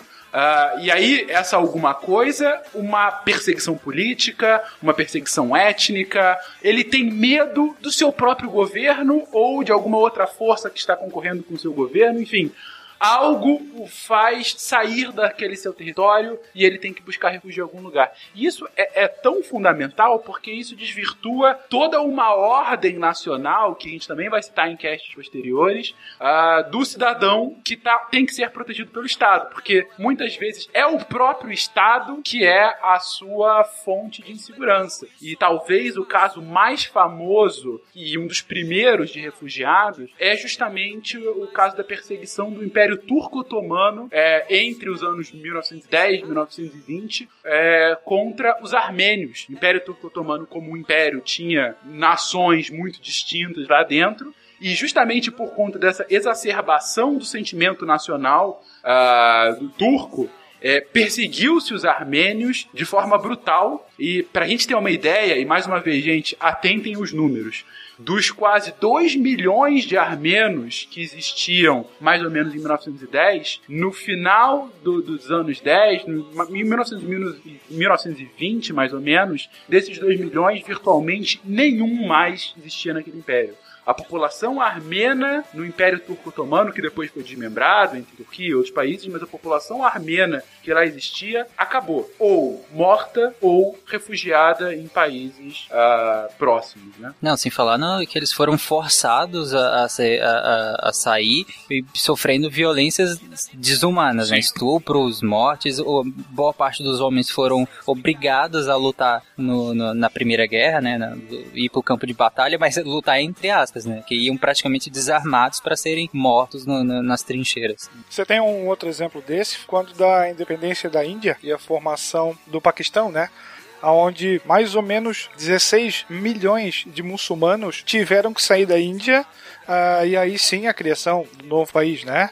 E, pô, a gente tem um exemplo crasso da África, né? Com as suas fronteiras completamente artificiais, que por causa de guerras, fomes, a gente teve um deslocamento aí de mais ou menos 14 milhões de pessoas. Né? Isso é muita gente, muita gente. E sem contar com as duas guerras mundiais, né? A Primeira Guerra, que inclusive tem uma, no seu histórico muito próximo à formação do, do brasileiro, porque a gente teve grandes massas de europeus no pré-Primeira Guerra e durante, até no pós-Primeira Guerra, em especial para vocês aí, amigos do Sul, ah, mas também do Sudeste, em todo o Brasil, mas em especial Sul-Sudeste. Ah, e na Segunda Guerra, que dentre muitos, muitos refugiados, a gente volta a falar dos judeus, porque é tanto pela perseguição que eles tiveram por conta do, do Estado alemão, ah, como da consequência dessa perseguição, que é que gerou um outro grande problema atual, que é como uma das reparações da guerra, o Acordo de Potsdam, é, com, como reparação da guerra, a ONU acabou decidindo pela criação é, do Estado de Israel, onde é, ficava naquele momento o povo palestino, ah, o que levou enfim, a intermináveis conflitos já citados aqui e que a gente ainda vai aprofundar mais. Sem contar, é claro, o próprio Acordo de Potsdam, que deu fim à guerra e que levou a mais de 20 milhões de pessoas ah, a migrarem da, da Europa Oriental para Ocidental e do Ocidental para Oriental. Essa é conhecida como a uma das, se não a maior, eh, massa migrante ah, na história global, eh, que foi justamente do fim da, da Segunda Guerra Mundial. Gente, eh, chegando com esse tom um pouquinho mais eh, eh, menos festivo do que ao longo do cast, e agora um pouco mais crítico com relação às consequências da guerra, que vai ser tema também de um cast daqui a pouco sobre isso.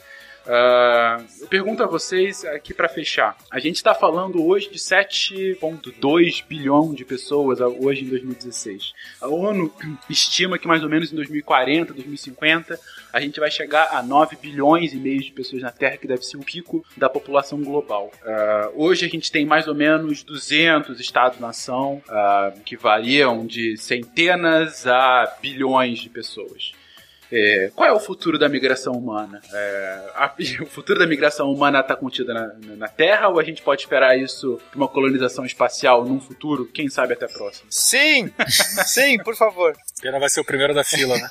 É, agora, fa- falando sério, né? A gente tem. A, a teoria, a teoria do caos, por exemplo, ela, ela não é muito favorável à condição atual do ser humano. É, ela, ela diz que quando a gente chega mais ou menos no limite que a gente tá, existe uma grande chance de dar merda. E como é a teoria do caos, a gente não sabe dizer onde vai dar merda, né? Ela não vai dizer aqui e ali, mas é, é um conjunto tão grande de variáveis, a gente está causando uma, uma pressão tão grande no nosso reticulado de existência que, olha, eu né, posso falar tranquilamente que acho que é muito legal o ser humano começar a, a procurar outros planetas. É, né, claro que espero que isso ainda demore um tempo, mas assim, variavelmente a chance da merda é grande e a gente só tem, né, não, tem não só tem um jeito, mas um, um jeito é muito legal de funcionar, que é quando a gente tiver uma é, a, a, gente acabar com esse, esse sentimento, né, o nacionalismo que, que tanto ele mais separa do que junta e a gente conseguir ter um governo na Terra, o, uma- o cidadão terráqueo, terreno, sei lá como que, que, que você pode chamar, e, e aí a gente cons- consegue explorar, sair desse, desse planeta que a gente está aqui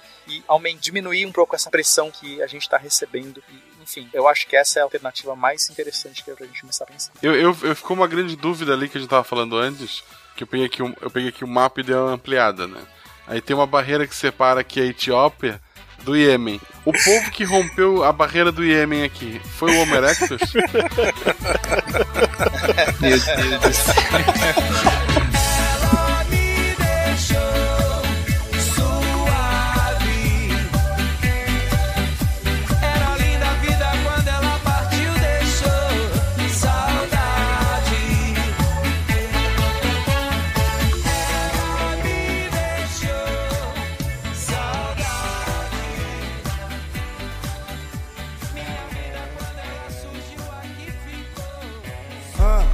DJ! Ah, ah, ah, ah, ah, mas, mas gosta assim, mas, mas tá suave final de semana. Vai achando que é só playboy que vive Copacabana. Aí, dá uma olhada no cordão, tá tranquilo.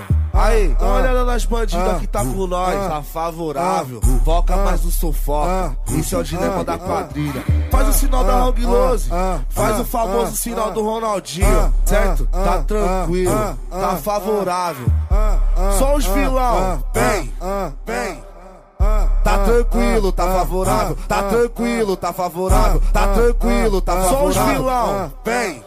Tá tranquilo, tá favorável. Tá tranquilo, tá favorável. Tá tranquilo, tá favorável. Vai, um brinde pro Zé Galgado. Tá tranquilo, tá favorável. Tá tranquilo, tá favorável. Tá tranquilo, tá favorável. Vai, um brinde pro Zé Galgado. Vai achando que é só playboy que vive Copacabana.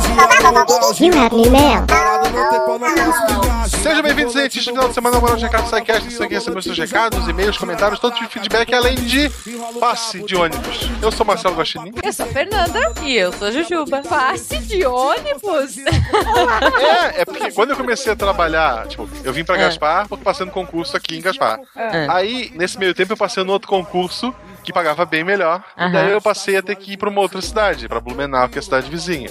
Só que fica, Sei. tipo, muito longe, do outro lado da cidade. Então eu precisava Ah. pegar cinco ônibus pra chegar nesse trabalho. Eu pagava Ah. duas passagens só, porque ele era integrado ali, tipo, os de Gaspar integrado em Gaspar, os de Blumenau integrado em Blumenau. Mas eram cinco ônibus. A volta durava, em média, duas horas e meia. Sendo que a maior parte desse tempo era sentado esperando o ônibus, não era nem dentro do ônibus. Então, isso era uma migração, eu era nômade. Olha, muito bom. Muito Passava bom. mais Isso. tempo no Aí um trânsito. fantasma me deu o carro e tudo se resolveu. Um fantasma te deu carro? Sim, eu ganhei, eu ganhei o meu carro veio de um morto, o primeiro carro que eu dirigi. Ah, ok, a gente Mas deixa pra outro assunto- dia essa história. Podcast, claro. Claro. Isso, isso, melhor. Pessoal, só lembrando rapidinho, o SciCast tem um Patreon, ajude a gente, é isso aí. O SciCast também tem uma caixa postal, qual é essa caixa postal, Fernanda? Caixa postal 466, CEP 89801-974, Chapecó, Santa Catarina. Boa. Jujuba, repita pra gente. Caixa postal 466, CEP 898-01974, Chapecó, Santa Catarina. Caixa postal 466, CEP 8980 1974, Chapecó, Santa Meu Catarina. Deus do céu. Semana passada teve uma cartinha cartinha, a gente leu aqui. Ela já tá lá Sim. no nosso Instagram. Quem não ouviu, ouça o podcast semana passada de novo até os e-mails. Você não Isso. deveria nem estar aqui se você não ouviu o podcast semana passada, porque É tem uma isso. ordem cronológica e você tá indo contra isso. Mas você também pode mandar sua cartinha pra gente ler aqui, pra gente postar no Instagram e pra gente ficar feliz e cheirar a sua carta. Sim. Põe Tá. perfume e faça uma cartinha de foguete pra gente, gente. Cartinha de Mas foguete, não por favor. estamos aqui para ler cartas físicas hoje, apenas cartas etéreas, ainda mantendo o tema fantasma. Vamos lá. Então, o primeiro e-mail que nos traz alegria aqui é a Jujuba, por favor, lê pra gente. Sim, é, o e-mail é do Jackson Roberto Santana. Ele é gerente de projetos, tem 21 anos e é de São Gotardo. Não sei onde fica, mas ok. Ele fala assim, boa tarde, ou boa noite, no nosso caso. Pode ser bom dia se o pessoal tá indo pro trabalho agora. Pode, pode ser É. bom dia também. Pode ser. Gente, o que vocês quiserem. Aí ele fala o seguinte: daqui a pouco, mais de duas semanas, é o aniversário de uma pessoa muito especial pra mim. Então, provavelmente, se a gente recebeu agora, eh, pela época que a gente tá, tá lendo, muito provavelmente é próximo do aniversário dela. Ele colocou aqui, ó. Gostaria de presenteá-la com algo bem marcante. Como ela é fã do SciCast, aí ele pensou em fazer uma Hum. surpresinha pra ela, que a gente não vai contar pra não estragar. Uhum. E ele colocou aqui: Tenho certeza que ela iria adorar. Desde já, muito obrigada e que a ciência continue sendo divertida. E aí, Jackson, a gente resolveu que mais do que ah, isso aqui que você pediu, sua ideia. enfim, é mais do que esse seu e-mail, ele com certeza vai ser respondido, mas que a gente queria dar parabéns pra ela, essa namorada, essa pessoa. Sem dizer, não sei nome, se é namorada. não Não é namorada, é amiga. É, não é, é. Então, peraí. Não, é uma pessoa muito especial. Não dá pra saber. É, essa pessoa Mas muito então, especial. mais do que, mais do que, ah, enfim, responder o seu e-mail, a gente queria vir aqui na leitura e dar parabéns pra essa pessoa que é tão especial pra você, que não tem nome, que a gente não sabe quem é, mas pessoa especial do Jackson, parabéns, feliz aniversário e que você curta muito ao lado dele, porque olha, esse cara é, É. demais. Na, na verdade, se você ouvir do SciCast, você não é especial só pro Jackson, você é especial pra todos nós. Com Sim. certeza. E é isso aí, Jackson. Depois escreve o nome da pessoa pra gente, a gente quer muito saber Manda é. fotos, manda fotos do. É. Isso. Manda fotos da surpresa aí, que a gente não vai dar spoiler. É verdade, senão não vai ser surpresa, né? Não vai, não vai. Ainda mais porque pode ser que esteja bem próximo do aniversário dela. Então vão Uhum. ser duas surpresas. A nossa leitura e o presente do Jackson. Isso mesmo, e o próximo e-mail é da Isis Emanuele Corrêa da Silva, estudante de 19 anos de São José dos Campos. Olá, Psycasters. Olá. Olá. Olá. Olá. Eu, eu gosto do olá, assim, é melhor do que boa tarde, tipo, só podia ler a É, tarde. olá, é muito bom. Eu podia ser olá, mas é um Não. anagrama. O Olá. impacto do Não. SciCast na minha vida foi tremendo. Como está sendo a cada pessoa que divulga tanto o cast quanto o conteúdo nele presente. Por quê? Porque a ciência com vocês é divertida. Oh. Ouvir a vozinha, não a avó, mas a voz. A voz A voz. Pequena Isso. voz. Aham. da Maria no episódio de Bigman e a introdução do episódio sobre Carl Sagan e Cosmos me emociona muito. E é absolutamente a prova de que o que vocês fazem instiga pessoas de todo o Brasil a aprender e pesquisar. E de que trabalhar pelo SciCast vale muito a pena. Me Oh. desculpo por não mandar essa mensagem antes. O sincero agradecimento de uma amiga do Pause para o melhor podcast do Brasil. Olha que chique, Isis. Muito obrigada pelo carinho. Poxa vida. Obrigadão. Eu fico. Aliás, eu queria saber qual que é o episódio que vocês ficam mais assim. é, Como ela falou, né? Essa. é, A, a intro do Carl Sagan. Eu me emociono muito com a abertura do, da ciência de fazer cinema. Que é o do filme Hugo Cabré. Aquela, aquela abertura foi, foi, foi muito, muito emocionante pra mim. Eu, eu não posso falar porque a minha vai chegar. O, o que Ah. vai- o que eu acho que é o mais. que eu vou me emocionar mais, porque foi um Sim. que eu participei há pouco tempo, que a gente gravou. Tô ligada. E ele vai ao ar daqui uns dias. Uhum. O episódio que eu nem conheço, mas já considero pacas. Química 7. Esse vai ser mega emocionante. Ah, e Teve você, até Guax? lágrimas nesse episódio. O meu episódio, assim, que me marca emocionalmente, obviamente, é o de oceanografia. Que eu tive que parar a gravação porque eu estava chorando. Como assim? De rir? Não, chorando de verdade. Sério? Por conta do. Ponyo. Ah, Ah, da Pônio. É lindo. Porque quando eu, eu conto no cast, que quando a minha esposa, eu acho que tava pra ter filhos, pra, pra nascer já a Malu, já sabia que era menina. Eu peguei o final de Pônio na, na televisão, Ai, é sabiando. muito lindo. E deu aquela música, né, da, do final que é Pônia, Pônia, menina da, da barriga, não sei o que, redondinha e tarará. E eu fiquei cantando aquilo e me emocionei, sabe? Porra, minha filha daqui a pouco vai estar aqui, eu quero ver esse desenho Ah. com ela. Eu comprei o DVD Que e tal. E daí é um filme que, sabe, lembra aquele momento bem perto da Malu nascer e eu comento isso no cast. E, pô, eu, eu paro de falar porque começa Ah, vem as lágrimas, né? E daí, na edição, obviamente, foi resumida ali, mas eu parei um tempão da a gravação ali daquele dia. É um episódio que, Que me marcou. legal, que legal, Hum, Marcelo. Muito bom, muito bom. Mas, muito obrigado, Isa. A gente precisa se animar, vamos ser felizes.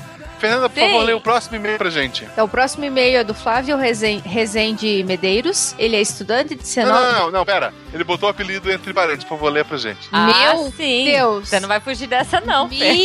Mitra... Como é que é? Mitranussen. Tem Hã? muitos N's e muitos S's aí, mas eu acho que é isso. Hanussen. Mitranussen. Quem que é isso? Sei, mas eu acho que se falar três vezes invoca alguma coisa, não é Beth. Tá, então... É melhor não, melhor não. Então vamos lá, é o Flávio Rezende O Mitranussen. Ficou bom, hein? Russo isso. Ficou bom. Ele é estudante, 19 anos, de São Paulo, São Paulo, São Paulo capital. Olá, membros do Portal Deviante e do SciCast. O meu nome é Flávio e gostaria de parabenizá-los pelo trabalho feito em prol da divulgação científica e da, educa- e da educação no geral, tratando sobre múltiplas ideias e buscando descon- desconstruir preconceitos. Sobre o SciCast, escutei a maioria dos episódios produzidos até hoje, em especial os relacionados às áreas de tecnologia e computação informática. Além desses campos, as suas conversas sobre, sobre história estão ficando cada vez mais interessantes para mim. O episódio 119, Japão Antigo, julgo ser um dos melhores trabalhos até então. O nível de detalhamento e atenção direcionada às diferenças dos agrupamentos humanos nessa região em relação às demais é algo bastante apreciável. Obrigado por lerem o meu e-mail e aguardo o próximo episódio. Ô, Flávio, muito bom. Eu gostei muito desse episódio também. Eu esperei a semana inteira em cólicas pra fazer minha piada de abertura. Oh, meu Deus. Foi, foi um episódio que eu gostei muito de participar também. Espero que eles me chamem pro segundo. Talvez eles não me chamem, porque minha piada foi muito infame, mas. É, é quando a piada é muito infame, o, o produtor acaba cortando fora da lista. Eu, eu corto pra não ter concorrência comigo. Ah, meu Deus. Não, eu faço uma mais chata na próxima, eu prometo, Guaxa. Eu, eu acho, eu acho legal de bilhões de pessoas baixaram esse episódio. Por enquanto, ainda tô marcando só um crítico, né? Bom, eu acho que tá. Acho que foi pouco. Que a maioria É. gostou como esse cara. Acho que foi. É, Tá Mesmo bom, inscrito tá que a gente Não. já resolveu, né? Então tá tranquilo. Então tá, então até semana que vem? Acho que até acho que se a gente não for. Se, o- se o Silmar não proibir a gente gravar os e-mails depois de hoje, até semana que vem, pessoal. Até, Até, pessoal. Tchau, tchau. Tchau.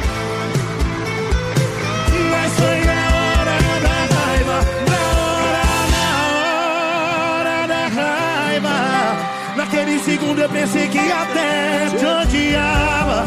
Mas respirei fundo e vi que eu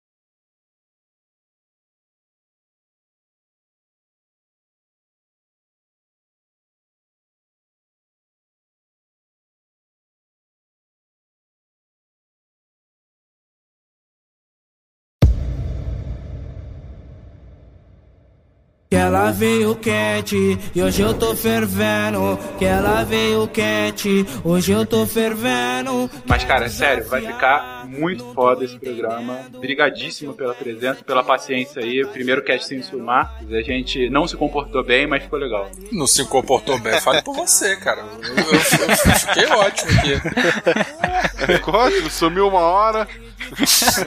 Porra, antes era 5, virou 15, agora é uma, né? Caralho. É, Aumenta de acordo com o número da migração. Exatamente. E editor, fica a sugestão aqui pra, pra, pro, pro painel, fica aquele com o Monte Toba, por favor. Tá louco. A explosão do Toba, rapaz. Eu tenho, eu tenho até a sugestão de imagem, depois a gente conversa. O editor, nesse momento, sentado com a coca de madrugada rindo. né? Exatamente.